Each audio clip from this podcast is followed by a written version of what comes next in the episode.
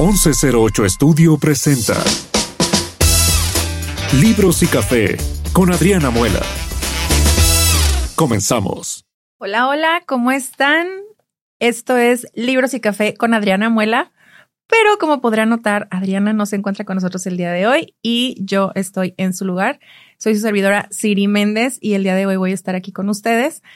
Y estoy muy emocionada porque tenemos un invitado muy especial. Que bueno, él siempre está con nosotros, pero lo, escuchan o, él está tras bambalinas. Y mm, bueno, pues el día de hoy vamos a, a hablar con él. Y bueno, primero que nada quiero agradecer a todos nuestros escuchantes, que, a nuestros oyentes que nos escuchan desde varios países. Tenemos desde México, España, Bélgica, em, Estados Unidos. Estados Unidos. Tenemos hay, por ahí gente que nos escucha. La verdad, estamos bien agradecidos con todos ustedes. Y pues nada, esto es Libros y Café con Adriana Muela. Sin con, Adriana Muela, sin Adriana Muela. Comenzamos. Quiero presentarles a Gerardo Aguilar o Jerry para los cuates. Él es nuestro productor, como dice Adriana. Le están robando sus inflexiones. Exacto, nuestro productor. Y Jerry es un amante de un género literario que es la ciencia ficción. Ciencia ficción. Correcto. Y nos va a platicar un poquito. Antes, Jerry, bueno, preséntate, por favor. Pues sí, como dice Siri, mi, no puedo estar en mejor compañía que con Siri, que ella ya lo ha dicho muchas veces, es mi esposa. Eh, entonces, bueno, esperamos platicar súper a gusto de este tema. Quien no me conoce, eh, Gerardo Aguilar, eh, soy el productor. Han escuchado, de, me dicen productor, Jerry, Gerardo, mi esposo. Amore. Amore. eh, y bueno, por ahí he intervenido en algunos episodios. Eh, y si no, seguro me han escuchado en el 1108 Estudio Presenta. Entonces, bueno, encantadísimo de platicar con, de, con, contigo de este programa, de este tema, que la verdad es, es de esas cosas que, como todo nos pasa, ¿no? Que que desde niño tú agarras ya un tema y no te suelta, o agarras un género, o agarras un gusto o una pasión y no te suelta. En el caso mío, creo que fue el tema de la ciencia ficción, que siempre me ha acompañado, ¿no? Bueno, y vamos a dar un poquito de contexto. Em, en, otros, en otros capítulos, si nos están escuchando, que espero que sí, hemos estado hablando de la fantasía, que son subgéneros de la literatura. Y habíamos hecho mucho énfasis en que la ciencia ficción es muy diferente a la fantasía y quiero nada más como darles, les digo, ese contexto que es la ciencia ficción es un género narrativo que sitúa la acción en unas coordenadas espaciotemporales, imaginarias y diferentes a las nuestras, y especula sobre posibles avances científicos o sociales. Este término fue usado por primera vez en 1926 por Hugo Gernsback, Em, eh, con su, en una de las portadas de narrativa especulativa más conocidas de los años 20 en los Estados Unidos que se llamaban Amazing Stories. Y de hecho, una de las principales obras de ciencia ficción es considerada Frankenstein por Mary Shelley o el moderno Prometeo. Y también se habla em, de otros autores de ciencia ficción como Edgar Allan Poe con La incomparable aventura de un tal Hans Fall la verdad sobre el caso del señor Valdemar y Charles Dickens, La Casa Desolada. Y bueno, pues uno, hay, mucha información, la verdad es que es otro rabbit hole, otro hoyo de conejo, la verdad es que es interminable hablar de estos, este, de estos temas, pero sin duda uno de los primeros y más emblemáticos escritores, y yo creo que todos hemos escuchado hablar de él, es Julio Verne. Sí. Con sus eh, 80 días alrededor, ¿cómo se llama? La vuelta al mundo. La vuelta al mundo en 80 días. Aquí lo tradujeron como cinco semanas en globo, viaje al centro de la Tierra, 20 mil leguas de viaje submarino y pues son así varios otros. Pero hay uno que yo sé que a ti te encanta. Sí. Y que eres fans, eres fan de él. Y es Ray Bradbury. Ray Bradbury, sí, aquí está. Aquí lo tenemos. bueno, si no, para los que nos están escuchando, tenemos el canal de YouTube, nos encuentran como Libros y Café. Con Adriana Muela. Con Adriana Muela. Y ahí nos pueden ver para ponerle cara a mi guapísimo esposo, por supuesto. y, bueno, y ponerme cara a mí. Eh, sí, exacto. Bueno, e, eso ya lo dejo a su consideración. No, no puedo decir nada. Pero eh, sí, como dices, creo que este tema de la ciencia ficción pues tiene muchísimos años que es influencia en, en el ser humano. O sea, yo creo que como los, como cualquier otro género literario, pues es un género que nace de la esencia humana. O sea, que no, que un humano el ser humano no puede quedarse quieto y solo vivir en la realidad en la que vive y no puede quedarse y conformarse con lo que tiene. Siempre estamos haciéndonos preguntas, ¿no? Y creo que la ciencia ficción, eh, pues mucho se basa en eso, en el, qué podría pasar, sí, y en, el salirnos un poquito de esta realidad o anticipar un poquito el futuro. Y, en este, en este, hablando de esto, Ray Bradbury es para mí un gran ejemplo de esto. E, él, él, perteneció, él nace en 1920. Eh, Justo cuando sale el primer concepto de ciencia eh, ficción. Exactamente. Y, él, ahorita les voy a platicar un poquito más, pero él es una persona que, que a lo largo de los años, hasta el día de su muerte en, mil, en, en el 2012, o sea, ya murió de 92 eh, años. Sí, sí, sí, es reciente. Nunca dejó de ser un niño, ese niño como soñador y que se hacía estas preguntas. Y, y él, desde su infancia, eh, cuenta la historia, ¿no? Que desde la infancia él vivía fascinado justo con estas revistas que tú ahorita acabas de compartir, de Amazing, Stories. E, era parte de su fascinación. Pero creo que un punto eh, de, de, quiebre en su vida fue cuando, pues, estando de niño, no sé si a sus ocho o nueve años por ahí, estando en una feria, eh, está en un espectáculo de, con un mago. Y, después del show, el mago, no me acuerdo que creo que se llamaba Mister Eléctrico, el mago, una, una cosa así. Ahí, por si pueden buscarlo y comentarlo. Creo que algo así se llamaba. Y, y al terminar el show, este mago lo señala, eh, señala a Ray Bradbury siendo niño y le dice, vive para siempre, tienes que vivir para siempre. Parafraseando un poco, ¿no? Y esa frase que le, que, que le dice el mago a, a Ray Bradbury lo marca. Y entonces al, tener esta fascinación con las historias y la ciencia ficción y los cohetes, él decide escribir todos los días a partir de ahí. Y, y, es muy bonito porque hasta el día de su muerte él escribía todos, todos los días, ¿no? Se había hecho como este compromiso de escribir no menos de mil palabras diarias.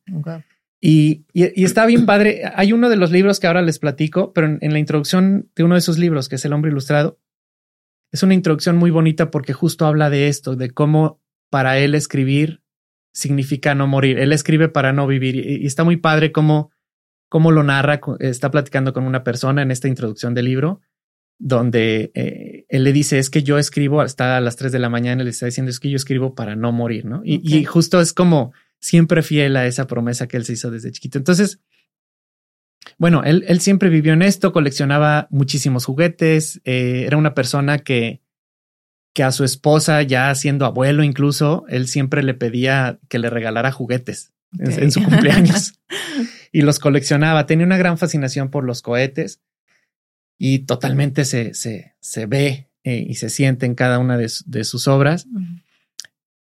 ¿Por, ¿Por, qué hablo de él? O sea, ¿por qué escogí a Ray Bradbury? Eh, él, él di con él de una manera muy curiosa y muy bonita para mí. Eh, quizá algunos de ustedes saben, eh, tú sabes, pues eh, estoy en el camino de escribir historias, ¿no? Y, hoy por hoy series de, de audioficción, etcétera. Cuando comencé a escribir a principios de la pandemia, escribiendo, no sé, como mi cuarta, quinta cuento, que también naturalmente voy hacia la ciencia ficción, hacia mundos imaginarios, hacia personajes imaginarios, hacia hacerme preguntas. Eh, estaba, acababa de escribir un, cuento y se lo compartí a quien ya conocen, que es Carola Garza, que estuvo en un episodio en el número 5, si no me equivoco. Así es. Justo también estuvo compartiendo algo de ciencia ficción. Algo sobre un libro de ciencia ficción, otro enfoque a la ciencia ficción.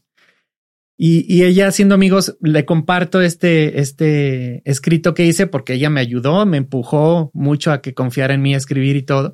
Y cuando le comparto este, este, esta historia ya narrada y ya contada y ya dramatizada, se llama Grandes Deseos, ella me dice, me hiciste recordar a Ray Bradbury. Wow. No sé si lo conoces, me dice, pero lo, lo, escribiste muy al estilo de Ray Bradbury. ¿Sabes quién es yo? No. y entonces busqué quién era Ray Bradbury, ¿no? Ray Bradbury, su manera de escribir es, es, es con tan poco te dice mucho. O sea, no es una persona que aborde la ciencia ficción que trate de justificar uh -huh. con, con todos los medios tecnológicos y con datos precisos para que tú creas, ¿no? Y justifiques como un entorno este tecnológico o cierto contexto. Creo que Ray Bradbury en esta mente de niño, este, estamos hablando de que sus, sus grandes obras, él, él, nació en 1920, en, en, los 1950 es cuando sus obras salen a la luz. Entonces él tenía una capacidad de anticipar, ¿no? Cómo, cómo veía el futuro, cómo nos veía como sociedad. Y hay muchas cosas que hoy por hoy, pues ya vemos, ¿no? Pero que en, en ese entonces, en 1950, eh, como tú bien dijiste también, en estos años son la llamada como época de oro de la ciencia ficción, ¿no? Uh -huh. como, como, contemporánea. Ahí es donde pues, hoy por hoy todavía seguimos viendo películas y seguimos este, como vi viviendo mucho de la sombra de aquellas creaciones, ¿no? Sí. Los famosos retellings, lo que platicábamos Totalmente. la semana pasada, y que, que, digo, como un poco de paréntesis, lo, lo, que explicábamos en los capítulos anteriores de la diferencia de la fantasía y la ciencia ficción sí. es que la ciencia ficción hay un, hay, o sea, yo siento, por ejemplo, ver películas que, por ejemplo, Jurassic Park o eh, Volver al Futuro, uh -huh. este, que bueno, ahorita ya, ya, de, ya nos adelantamos a, al Volver al Futuro, ya estamos más, ya estamos incluso más, más ya en el pasamos. futuro, ya lo pasamos, ya quedó en el pasado. Y este, y dices, no, pues no tenemos carros voladores, ¿verdad? Aún no. Aún no. O no podemos viajar en el tiempo. Bueno, quién sabe, ¿verdad? no sabemos. Pero esa eh, es como que importante hacer esa diferencia entre la fantasía y la ciencia ficción, por uh -huh. si no, no, han escuchado los anteriores. Es que la ciencia ficción es eh, lo que decíamos, son tiempos o espacios imaginarios en un, en un eh, que puede ser en nuestra tierra o en nuestro tiempo o en diferentes, pero con avances tecnológicos sí. extraordinarios, ¿no? Entonces creo que eso es importante saber y que la ciencia ficción está basada en eso y supongo que Ray Bradbury sí, se, mucho, se recarga mucho ahí. Él, él agarra creo que como principal bandera eh, los viajes espaciales, ¿no? En, en 1950 como su fascinación era escribir mucho sobre, sobre viajar a otros planetas, sobre cohetes, sobre otras este, civilizaciones en otras okay. partes, escribe sobre eso. Y, y sí también, pues como todo, ¿no? Como también platicamos la vez pasada, o sea, dentro de su ciencia ficción, pues también mete elementos de fantasía, por supuesto, claro. o sea, co conviven.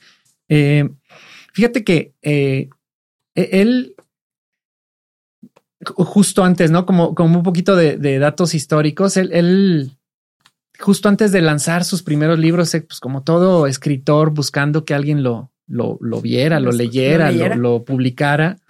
Este, él nació en Illinois, vivió, vivió mucho tiempo en, en, en, Los Ángeles. De hecho, ahí entiendo que ahí fallece en 2012. Pero en, el, en 1949 él estaba buscando como que quién me publique mis, mis, mis obras, ¿no?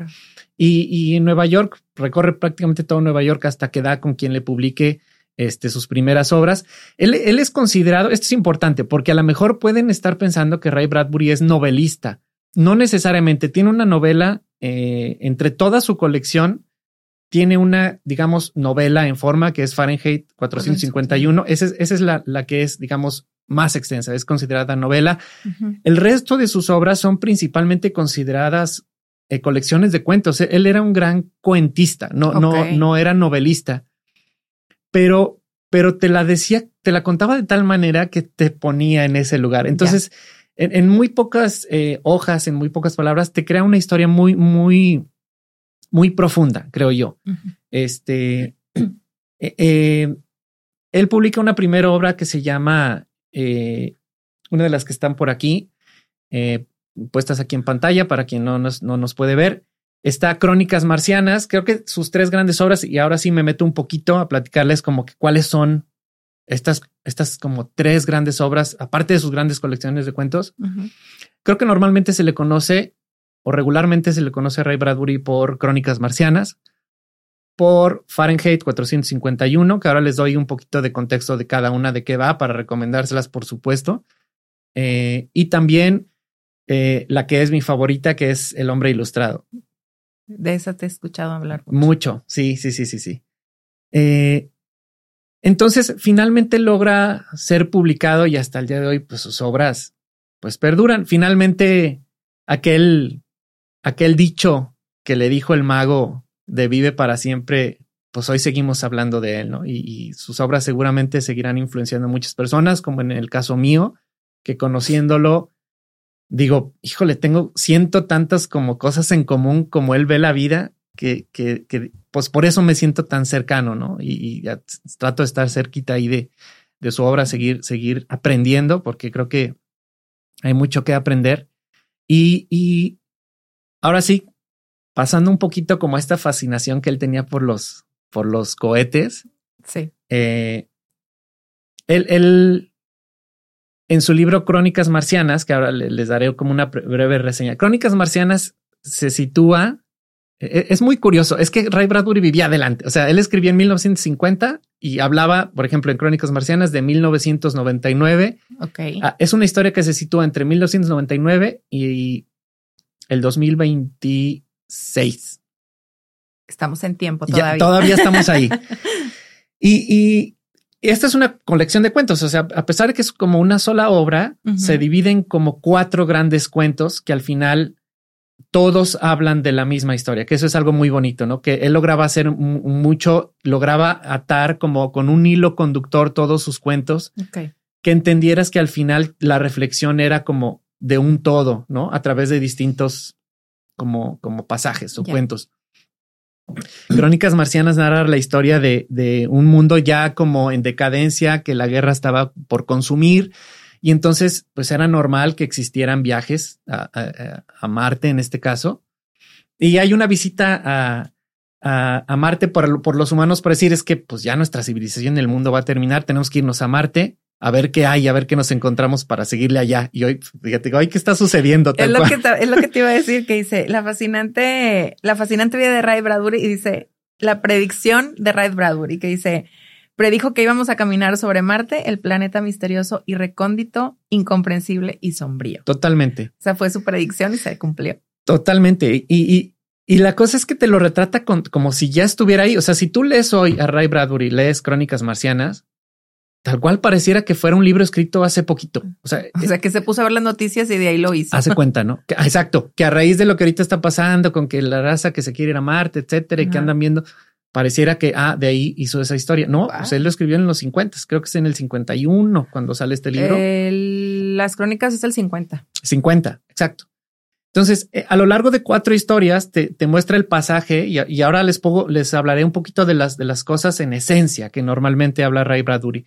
Este libro narra eh, esta necesidad del humano de ir a, A, buscar a Marte otra, otra esperanza de vida, dado que ya la civilización y el mundo está acabando.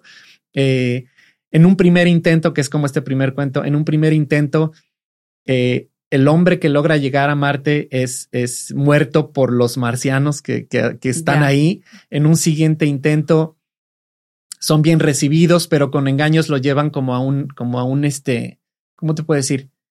Eh, como un centro de acopio donde hay otros seres humanos y al final también son asesinados hasta que finalmente lo, el hombre logra llegar y, y te das cuenta que se da cuenta la, la, la civilización que logra llegar ahí se encuentra con personas, con, sus seres pasados, o sea, con humanos, pero... De otras. Pero, pero de otra época, como de 20 años atrás, sin darse cuenta que son los mismos marcianos que, que copian a los humanos y se reflejan en ellos. ¿no? Es, es muy curioso porque aquí viene la parte más profunda de esto. O sea, al final, una de las reflexiones que creo que Ray Bradbury pretende plasmar en, en esta obra es, es al final el, malo somos nosotros. O sea, al final eh, el malo no eran los marcianos, o sea, los marcianos no tenían nada que ver. Al final somos nosotros mismos los que acabamos con nosotros mismos. Y eso es algo que normalmente Ray Bradbury plasma. O sea, estas preguntas y estos planteamientos donde el hombre como, como raza siempre vuelve a su mismo error, comete el mismo error y no aprendemos de nosotros mismos, ¿no? Entonces, habla de cosas tan, tan profundas con, con, cuentos tan digeribles, tan fáciles y tan bonitos, eh, eh, como dijo Adriana en el episodio pasado, eh, bonito contado. Sí, bonito contado. bonito contado. O sea, sí, porque disfrutas. Es un lenguaje muy sencillo, como él te lo va narrando. Normalmente él usa un narrador que no sabes quién es, a veces es omnisciente y de repente in- in- in- ya Va integrando voces. va integrando las voces de los personajes, ¿no? Ok. Pero es, es, un, es un lenguaje muy, muy fácil. eh, eh, por eso está un, o sea, un niño o un adulto lo disfruta, porque tiene cosas tan profundas y lo lees tan fácil que un niño perfectamente puede comprender la historia. Quizá el adulto es el que le va a dar el mayor significado. Y fíjate, yo pensé que Ray Bradbury era más, o sea, más intenso, vamos a llamarle Mm. así. Porque, digo, veo como que sus libros y pienso, a lo mejor son, son historias más densas. No, no pensé o no, digo, ya ver, la verdad en mi ignorancia, no pensé que, como dices tú, que fueran contadas tan bonitas o tan sencillas, Sí, porque siento que a veces como que la ciencia ficción cae un poquito en eso, ¿no? O sea, en lo, en lo complicado de Sí. crear un mundo sí. diferente al nuestro o, o- o más adelantado. A mí en lo personal, he de ser sincera, no, me, no me capta tanto una ciencia ficción. La fantasía sí, Sí. pero una, una ciencia ficción no es, no es mi literatura favorita. No-. Pero tiene que, o sea, siento que, que, que sí, o sea, igual, digo, como todo libro, se tiene que estar bien contado, porque puede ser una novela, Totalmente. puede ser ciencia ficción, puede ser fantasía. Si una historia no está bien contada, ni aquí ni en China No te les atrapa. va, no te va a atrapar. Entonces, pues qué bonito. Sí, sabes que yo creo que mucho, eh, mucho de esto que tú dices se recarga en que Ray Bradbury, más que ser un contador del detalle y de, y de, de, de- de escribirle tanto detalle a sus historias, más que ser eso, era un gran contador de ideas. O sea, él se le ocurría una muy buena idea y, y bastaba con esa gran idea para desarrollar eh, en una historia con un, con un lenguaje muy sencillo algo tan profundo. Eh, eh, Él es, como te decía hace ratito, ¿no? Él siempre fue un niño, entonces creo que él siempre tuvo la pregunta, ¿y qué pasaría si? Y lo que se le ocurría decía, a ver, le vamos rascando. Creo que él es un, es, él es un escritor sin tanta estructura. O sea, eh, leyendo un poco sobre él, te, te, va- te vas a dar cuenta que no era alguien que tenía tan planeada su obra. Él se hacía la pregunta y desarrollaba ya hasta donde lo llevara la idea. Y, y, y ahí estaba, creo que su genialidad, que dándote un cuento, exploraba algo tan profundo del ser humano, situado 50, 100 años después de, de donde él le tocó vivir y, y que lo hacía tan maravilloso porque te lo creías realmente. Por ejemplo, ha- hay una, esto fue, eh, esto que les platiqué ahorita es Crónicas Marcianas. Otra de sus obras, eh, Fahrenheit, por ejemplo, la que es considerada una novela, porque entiendo que incluso esta fue la obra que más trabajo le costó en su mente, porque al final, muy curioso, la escribió en nueve días. O sea, una eh, escribió Fahrenheit, En- que por ahí lo tengo, este, ahí se los comparto en alguna foto en redes sociales. Lo escribió en nueve días Ay, no puede ser. porque tenía, le cobraban en una eh, biblioteca donde lo escribió, por cierto, porque ahí había máquinas de escribir en una biblioteca pública, le cobraban 50 centavos este cada mediodía. No, le, le, le cobraban 50 centavos. La cosa es que tenía nueve dólares. Ok. Ajá, a ver, ya no me dieron las cuentas. Bueno, en fin, le- eh, él invirtió nueve dólares Entonces se tardó 18 días más o menos. No, entonces me estoy equivocando. Lo, lo- tardó nueve días. El, el dato correcto es nueve días. Ok. Entonces es impresionante que la novela que más le costó escribir la escribió en nueve, Nueve días, y es la más y es la más grande. Eh, Wow. Fahrenheit, eh, así como as- hablando un poquito en lo general, Fahrenheit habla de este mundo también igual, ¿no? Hipotético en un futuro en el que, híjole, es que lo que les voy a decir parecen las noticias de ahorita, tal cual. O sea, un mundo en el que eh, más bien están tratando de callar las voces de quienes están hablando verdad eh, a nivel público, a quienes está- están tratando de hacer conciencia eh, y tratan de mantener el orden público y que nadie piense, que nadie alborote, que nadie piense más allá de lo que debe pensar y tengamos control de la especie humana, casi, casi, ¿no? Entonces el decreto es, vamos a quemar todos los libros.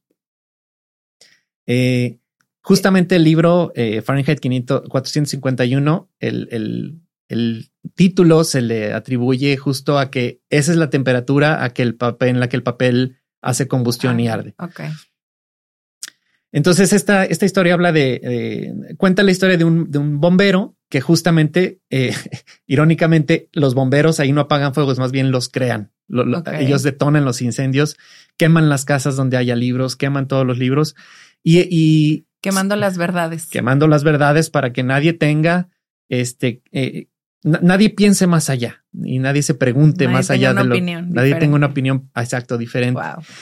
Y este, y este bombero le gana la curiosidad y empieza a leer algunos libros, ¿no? Entonces, pues lo cachan y es, y él necesita ahora huir porque él es el que ya empieza a hacerse estas preguntas y va a un, a un refugio donde hay otros, otros, otras personas, este, que también están huyendo, ¿no? Entonces, bueno, ese es como el, el teaser o esa es la, la primicia de esta obra y pues ahí se, desa- se, Qué interesante. se desata. Entonces, todo así lo veía él. O sea, él siempre pensaba en las historias que podrían pasar más allá, pero con temas que pues hoy, hoy por hoy nos siguen resonando como, como humanos. O sea, no, no podemos, no le podemos dar la vuelta a muchas cosas. Y él desde esas épocas se lo planteaba. Quién sabe, a lo mejor era viajero en el tiempo. Pues, pues a lo mejor Hay muchos aciertos en sus libros. hay muchos aciertos. O- otro de sus libros, eh, que es el que más me encanta a mí, el, el hombre ilustrado. Eh, este es una colección maravillosa de, de cuentos. E- Él, este, esta historia es contada por un personaje que nunca sabemos su nombre y este personaje en algún día soleado, muy soleado, conoce a esta persona que es el hombre ilustrado, así se hace llamar y así lo ve, así lo describe. Y esta es una persona que completamente su cuerpo está lleno de tatuajes, es una persona que no quiere ser vista por los demás, es una persona que trata de mantenerse así todo el tiempo, trae el cuello alto, aunque está en el solazo y así trae siempre tapados los puños, todo. Y cuando se decide mostrar hasta a- ante el narrador, el narrador ve que tiene pues todo el cuerpo lleno de tatuajes o ilustraciones, como les llaman ahí. Y es que cada ilustración, según el, el, el- este hombre, cuenta una historia y las, histo- y, las, y las ilustraciones en su cuerpo se mueven y cobran vida en las noches. Entonces, por esta razón, esta persona eh, no puede encontrar trabajo. En algún momento le dieron trabajo en un circo como atracción, pero luego ya lo corrieron porque estas, estos cuentos son incómodos porque muestran verdades sobre el ser humano que son muy incómodas. Entonces la gente mejor decía, no, no, no, no, no, ya. Entonces esta persona vivía sin trabajo, ¿no? Total que estando en un parque, eh, ahora sí que conociéndose eh, eh, súper casual, el narrador y el hombre ilustrado, el narrador decide observarlo y, al final se quedan a dormir ahí en el parque por, por el calor que hacía, duermen ahí. Entonces em- comienza a observar su- sus ilustraciones y evidentemente ve que se mueven y cobran vida. Y entonces cada una de estas ilustraciones, pues es un es, es cada uno de los cuentos que conforman esta historia. Y, y habla, eh, por decirte, hay uno que se llama La Pradera, que creo que es el primero. Eh, posiciona igual en un futuro en donde eh, es muy común hablar de realidad virtual y hablar de estas situaciones que pues es lo de hoy, es el pan de hoy, ¿no? Sí. Otra vez volvemos. Total. Cuen- Cuenta la historia de unos, de, de una familia que, que tiene mucho dinero y que les compra, a su- les construye a sus hijos un- una, una habitación virtual. Y en esta habitación tú entrabas y entonces los niños decían en qué, en qué querían que se convirtiera la habitación y entonces, este, si quisieran que fuera eh, un- una dulcería enorme, pues entonces la habitación funciona como una dulcería enorme y los niños deciden que, que funcione como África, como la, la selva, La sabana. la sabana y África, ¿no? Total que curiosamente y nada, nada, como dice, cualquier coincidencia con la realidad. Cual- sí, Cual- cualquier parecido cual- con la. es pura coincidencia, es pura exactamente. Los niños se empiezan a obsesionar y no quieren salir de ese cuarto. Cada vez empiezan a ser más irrespetuosos. No, no, no ponen atención a los límites de los papás. Los papás empiezan a observar que, a caray, esto ya no está tan padre, ¿no? Total que toman la decisión de, de, ¿sabes qué? Vamos a cerrar el cuarto. Ajá. Los niños se empiezan a volver contra los papás y, en una, en pocas, en pocas páginas tienes una enseñanza bien profunda, eh, justo de este tema, ¿no? De la rebeldía y lo que ocasionó como este libertinaje y este pues todo, pero pues ahí estamos viviendo. La, realidad es que ahorita estamos ahí. Exacto. Em, él también en otro de sus cuentos, Ray Bradbury se hace la, se hizo la pregunta, a ver, ¿qué pasaría si unos astronautas que están volando en el espacio, eh, la nave estalla, pero ellos quedan a la deriva flotando en el, en el espacio y se pueden comunicar? ¿Qué se dirían? Y ese es uno de las, de, otra de las historias, ¿no? Por ejemplo. Em, otra. Pero, perdón, entonces, o sea, por ejemplo, en ese, el, eh, no es, o sea, no, el libro, por decir, las crónicas marcianas, no es un libro que habla solamente de eso, sino son como varias historias. En las crónicas marcianas, sí. En, en, las crónicas marcianas son como cuatro momentos o cuatro historias, pero todas están bajo el mismo tema de el deseo de la gente de ir a Marte. Sí, sí, sí, a, poblar allá, porque aquí ya está destruido, hace cuenta, ¿no? Fahrenheit 451 es la novela, completa. que habla de, de, eso, de cómo empiezan a quemar las verdades o, los libros. Y la otra que dices es la de El hombre, ilustrado. Y esas son varias historias. Esas sí son historias completamente aisladas que todas, pues al final conforman los tatuajes. Digamos que el pretexto para conectar todas las historias son el hombre que está ilustrado, ¿no? Y, él detona todas estas historias que sí son cada una independiente. Ok. Este, y, y habla temas bien profundos. O sea, Ray Bradbury creo que era un, un completo eh, apasionado de siempre incomodar al ser humano, o sea, mostrar las cosas que nos incomodan. O sea, él hablaba mucho, por ejemplo, sobre, sobre racismo, sobre la autodestrucción, sobre esta falta, y eh, esta incapacidad del ser humano de aprender de los errores, ¿no? Y volvemos a lo mismo, ¿no? Pero qué tremendo que son libros que estás hablando de hace 60 años. Sí.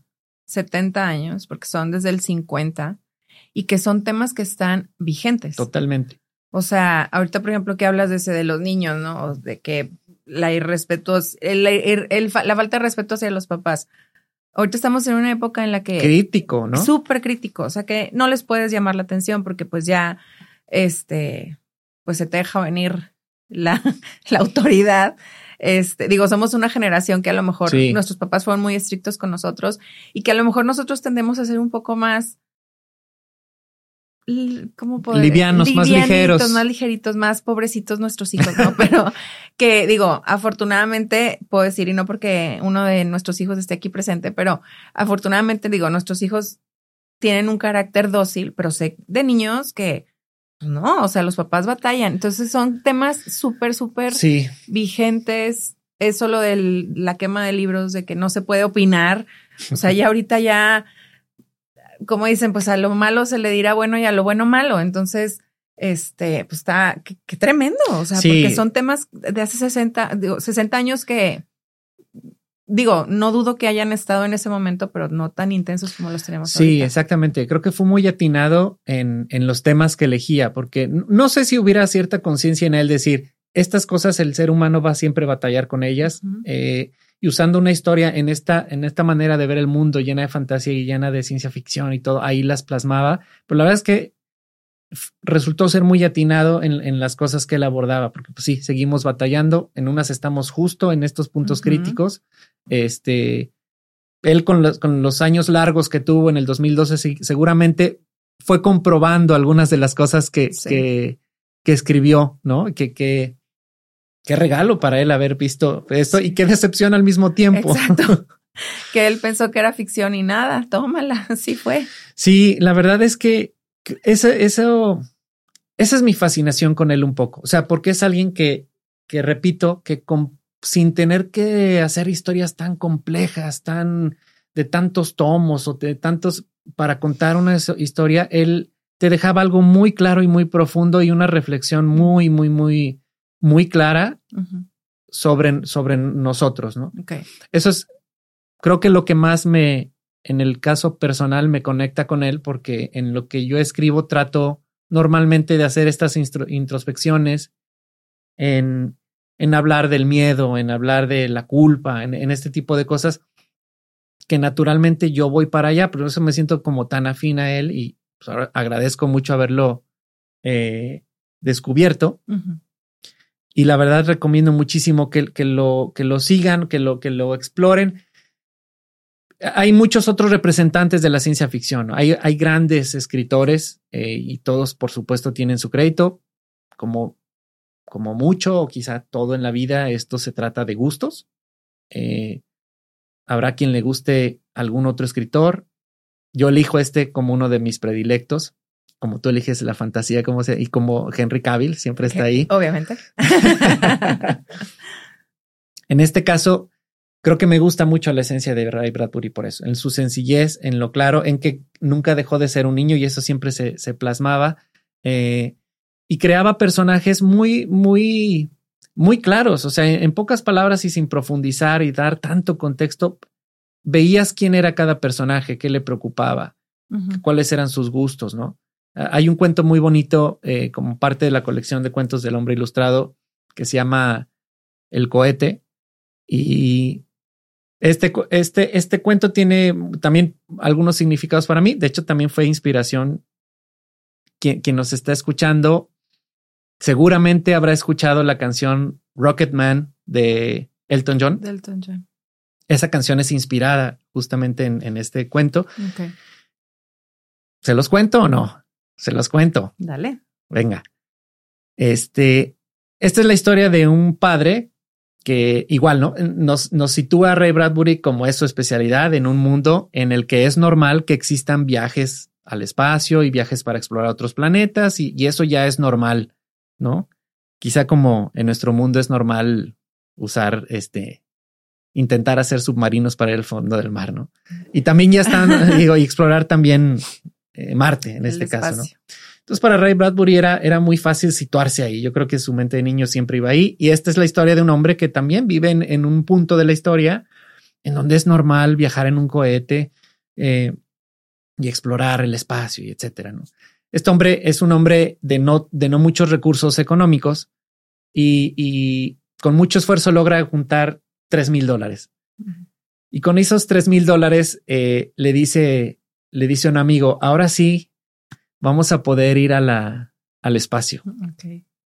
Y, y, le dice, porque el futuro ya nos alcanzó. Y esta persona mayor de edad, mayor que él, le dice, pues el futuro llegó, pero para los que tienen dinero, los que no tenemos dinero seguimos viviendo en chozas y en la chatarra. Esta persona se dedicaba a la chatarra.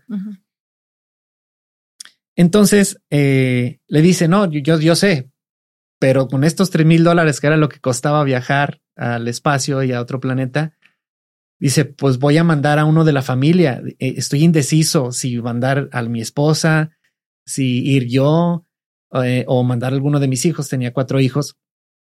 Esta persona le dice, a ver, ¿cómo vas a mandar a tu esposa? Este, eh, no sabes si va a sentir miedo, no vas a saber si te va a extrañar, etcétera. Y luego le dice, si vas tú, pues te vas a quedar con la cosa de, pues debió ir más bien mi familia, cómo estoy disfrutando yo solo de esto, etcétera, ¿no? Eh, y si va uno de tus hijos, pues ¿cuál va a ir? Total que lo deja un poco pensativo, eh, pero igual el hombre eh, le, le, plantea esto a, a su familia, ¿no? Total que digamos que deciden hacer un pequeño juego en el que el, el ganador de su familia pues es el que se, el, que, se, va a ir. Finalmente gana uno de sus hijos, pero vuelven a este punto de decir, pues sí, pero se va él y los demás qué. Entonces el, el, hombre detiene su, su decisión y, y, y, en este como pensar qué hacer, a quién mandar, pero con este gran anhelo, ¿no? De, de finalmente, este, pues ahí Ray Bradbury plasma esto, ¿no? E, e, esta, este sentido de aspiracional, yo, yo, quiero lo que los demás tienen, etcétera, ¿no? Quiero, quiero siempre alto. Eh, se queda muy pensativo y, curiosamente un amigo chatarrero también le dice, oye, fíjate que, que me llegó un, un cohete a la chatarra, me llegó un cohete espacial. Es un prototipo, no es el cohete el, de los que mandan, es, es como una maqueta. Pero si lo quieres, pues te lo vendo en dos mil dólares porque me has dicho que, que te avise cuando me llegue algo como, como extraordinario, ¿no? Entonces este hombre, sin dudarlo, lo compra. Y va y le dice a su familia y le dice a la esposa y les dice, en una semana nos vamos todos. ok. Y la esposa ya te imaginarás, le dice, estás loco, esa cosa ni funciona, tú no lo vas a hacer funcionar, no le sabes, este, nos vas a matar a todos y aparte estoy embarazada de nuestro quinto hijo, así de que new good news, o para que te lo sepas, sorpresita. Ajá. Y este hombre dice, pues no me van a hacer cambiar de opinión, nos vamos a ir todos al espacio, nos vamos a ir a conocer. Denme una semana y en una semana nos vamos. Total, se mete día y noche a, meterle mano a, esta nave, a este cohete y le solda cosas y le pone cosas y él ya está listo y total que la semana les dice ya nos vamos. Ya nos vamos al espacio y los niños, imagínate, emocionadísimos. La esposa dice, sabes que yo no voy. Ahí te vas tú a tu viajecito, yo me voy a quedar. Total que los niños sumamente emocionados se suben al, al cohete. Ya vamos a despegar cierran la puerta, empieza a temblar aquello, la nave empieza y, y, de repente los niños empiezan, ah, ya está el espacio, papá. ¿no? Se empiezan a asomar y, por, por, por, los pequeños espacios que había de ventanas empiezan a ver que ya está el espacio y, ahí está la luna, papá, y ahí está la Tierra y, Marte y, en la emoción y todo eso. Eh, los niños se quedan dormidos en unas pequeñas hamacas que les había puesto en, el, cohete espacial, ahí se duermen. Y ya dormidos, este señor sale por la, escotilla, por la escotilla y, te das cuenta que, sale a su patio, sale a su chatarrería eh, y, te das cuenta que el hombre les construyó una serie de pantallas en 3D en, las ah, ventanas y les creó toda esta ilusión a los niños, ¿no? Regresa al cohete y al final de la semana prometida regresan y los niños ya regresamos a la Tierra y todo, ¿no?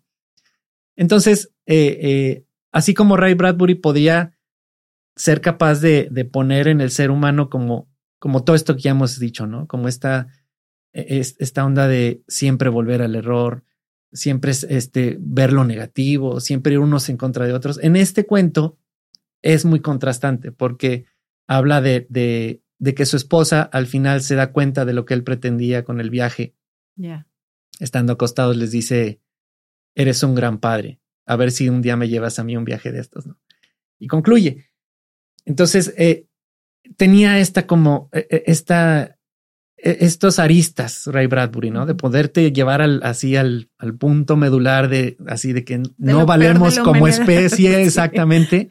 Y luego la otra parte de decir, sí valemos como especie y mantener la esperanza. Entonces, ese es Ray Bradbury, siempre en mundos eh, eh, adelantados a su época, muy acertado, eh, de una manera muy sencilla su narración. Les invito a que lo, lo lean, lo, lo, escuchen. Algunos de sus libros, Crónicas Marcianas y Fahrenheit, han sido llevadas eventualmente al cine, como muchas, muchas obras de ciencia ficción. No, yo no las he visto. La verdad, no creo que hagan honor al, a cómo están contadas las historias y, pues nada, eso es lo que yo les quería compartir porque la verdad es que es fascinante el mundo de Ray Bradbury. Y fíjate, ahorita nada más como ya antes de cerrar, me encontré aquí un archivito, un artículo y dice que Ray Bradbury dio una charla en el 2001 en California, en la Universidad de Point Loma Nazarene, Nazarene, y dio unos consejos. Y dice, no empezar escribiendo novelas, llevan mucho tiempo. Dice, es conveniente empezar escribiendo una cantidad endemoniada de cuentos. Y dice, otro es, los escritores pueden ser amados pero no, no reemplazados. Eh, examinar la calidad de los cuentos. Recomienda eh, ver, por ejemplo, Roald Dahl, Guy de Maupassant y algunos que dice que tenían relatos eh, publicados, pero no tenían metáfora. Dice, ocupar la mente. Sugiere serie de, lecturas nocturnas, un cuento, un poema, un ensayo. Deshacerse de los amigos que no creen en uno. Se burlan de tus ambiciones de escritor. La sugerencia es que los despidas sin retraso. Vivir en la biblioteca, no vivir en la maldita computadora, dice. Bradbury no fue a la universidad, pero sus, insaciables hábitos de lectura le permitieron graduarse de la biblioteca a los 28 años. Enamorarse del cine, preferentemente del viejo escribir con alegría. Escribir no es un negocio serio. Eh, dice, si una historia comienza a sentirse como un trabajo, desecharla y comenzar una nueva. no planear ganar dinero. la esposa de Bradbury hizo un voto de pobreza para casarse con él. Recién a los 37 pudieron comprarse un auto. Hacer una lista de 10 cosas que uno ama y 10 cosas que uno odia. Luego escribir sobre las primeras y matar las segundas, también escribiendo sobre ellas. Escribir cualquier cosa vieja que cursa, que surja en la mente. Bradbury recomienda asociación de palabras para romper cualquier bloqueo creativo, porque no sabes lo que hay en vos hasta que lo probas. Dice, recuerda cuando escribe, eh, que recuerda cuando escribes que estás buscando que una sola persona llegue y te diga, te amo por lo que haces, o en su defecto buscas a alguien que te llegue y te diga, no estás tan loco como la gente dice.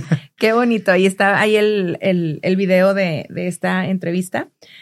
Pues la verdad, digo, tú sabes que me encanta leer, lo has visto, has visto mi vicio, y pues ya son tres más que van a la lista. Sí, ahí están, ahí los tenemos. De lectura, y la verdad, aquí eh, Gerardo o Jerry, si no saben, eh, él es escritor de historias de ciencia ficción, audiohistorias, y de hecho tiene su canal. En, también está en todas las plataformas de Spotify, Amazon. Sí, de podcast. Eh, de podcast. Em, y se llama Pequeñas Historias. Y la verdad es que son historias para toda la familia. Son historias súper bonitas. No lo digo yo porque sea mi esposo y no, la verdad son historias muy, muy bonitas.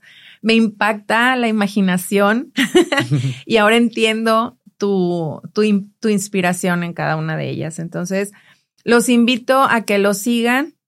lo encuentran en sus redes sociales como pequeñas historias eh, o a través del canal de 1108 Studio en Instagram y también en, en, YouTube también. En YouTube, ahí las pueden escuchar. La verdad es que son historias cortas y están fascinantes, están muy, muy bonitas. Gera, amore, te agradezco muchísimo que nos hayas acompañado hoy, que nos hayas platicado de tu pasión, que es la ciencia ficción. Y la verdad es que nos da para muchísimo más, que espero podamos seguir platicando de esto, de lo que es la ciencia ficción y que nos puedas dar más ejemplos de, de más libros, más historias. Claro. Este, que no sea la primera vez. Bueno, siempre está aquí con nosotros, pero es la primera vez que nos acompañas. Sí como invitado o como lector. Hoy, me, hoy estuve nervioso porque estaba de este lado.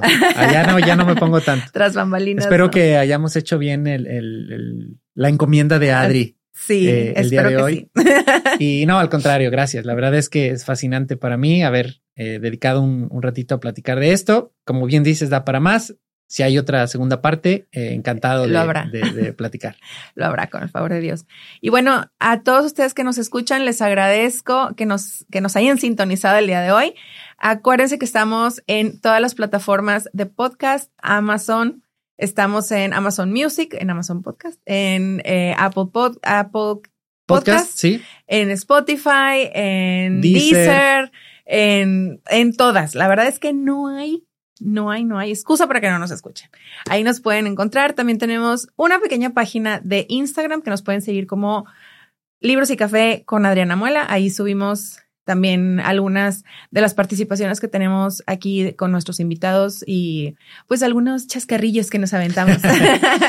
este, una nos la pasamos bien. Nos, divertimos mucho aquí con Vane y, Adri y Jerry tras las malinas, pero hoy está aquí con nosotros. Les agradecemos muchísimo su atención y nos vemos en el próximo. No, no, no nos vemos. Nos escuchamos en el próximo episodio. Un besote. Muchas gracias. Esto fue Libros y Café con Adriana Muela, una producción de 1108 Estudio. Gracias por escucharnos.